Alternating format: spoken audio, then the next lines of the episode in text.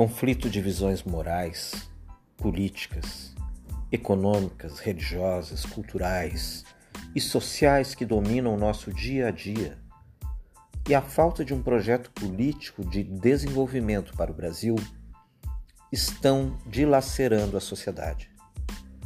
A população está encurralada entre visões opostas: a crise sanitária de gravidade mundial, o colapso econômico de proporções assustadoras que se avizinham, os constantes ataques ao regime de conquista que é a democracia e a inércia sem fim da falta de equilíbrio entre os poderes constitucionais da República.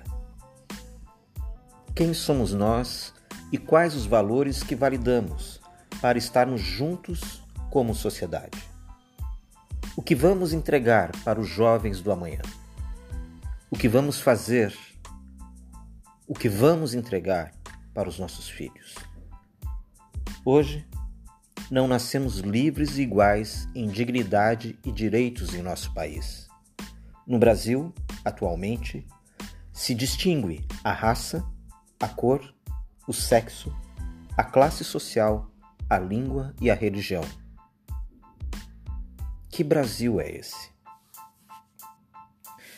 Só existe um projeto político aceitável para o Brasil. É a luta contra a falta de acesso à cultura o combate às desigualdades, a defesa da democracia e ao desenvolvimento econômico. E esse projeto implica na reconfiguração do imaginário social. Ou lutamos para que no futuro possa se ter futuro e que exista instituições para que a história possa ser avaliada, ou não evitaremos o apagamento da memória. É vital elaborar um projeto político no qual o mundo seja melhor para o jovem do amanhã. Um projeto que necessariamente combata as formas de degradação da vida humana. E nesse processo, não existe sequer a possibilidade de pensarmos o futuro do país se não pensarmos em como reconstruir os serviços públicos para dar alento à população brasileira. Se aceitarmos passivamente a degradação e a precarização do trabalho, não existirá a possibilidade de futuro. É papel de cada um, indivíduo, sociedade e organizações, agir para banir todas as formas de não desenvolvimento. É função de cada um de nós a busca pelo que é justo e civilizado, através dos direitos fundamentais. A estruturação de um país emancipado dependerá de luta, pois ela não nascerá espontaneamente. O que realmente importa é a luta pelo futuro das gerações que virão depois de nós, os jovens do amanhã. Ora, a realidade é muito complexa para ser compreendida mas cada geração dará o próximo passo. Então, antes de construirmos qualquer raciocínio, se torna indispensável para seguir em frente trabalhar sobre uma perspectiva no campo do desenvolvimento.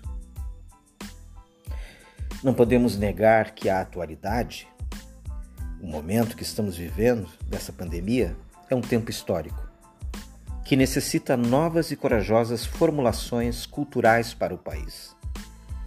É importante defender as mudanças significativas que dizem sim ao progresso econômico e ao aumento do PIB, mas, acima de tudo, que coloquem no centro a formação de uma cultura cidadã, com justiça econômica e atenção às questões relacionadas à igualdade de oportunidade e a favor da vida, da dignidade, do respeito, do amor, do afeto, da alteridade e da solidariedade como elemento fundamental do desenvolvimento.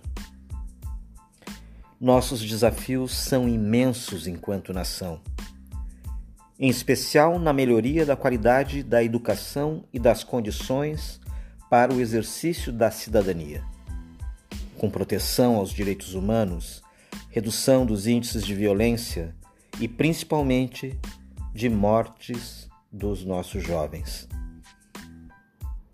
Não podemos ter a pretensão de fazer perguntas e não darmos respostas. Seria intelectualmente desonesto. Portanto, a indagação central que colocamos é a seguinte: qual o local de postular a cultura política da sociedade brasileira para o desenvolvimento desse projeto político de Brasil? A resposta é complexa, mas a afirmação imperativa é que o lugar de postular a cultura política dos brasileiros para a elaboração e estruturação de um projeto político de desenvolvimento é a política cultural do país.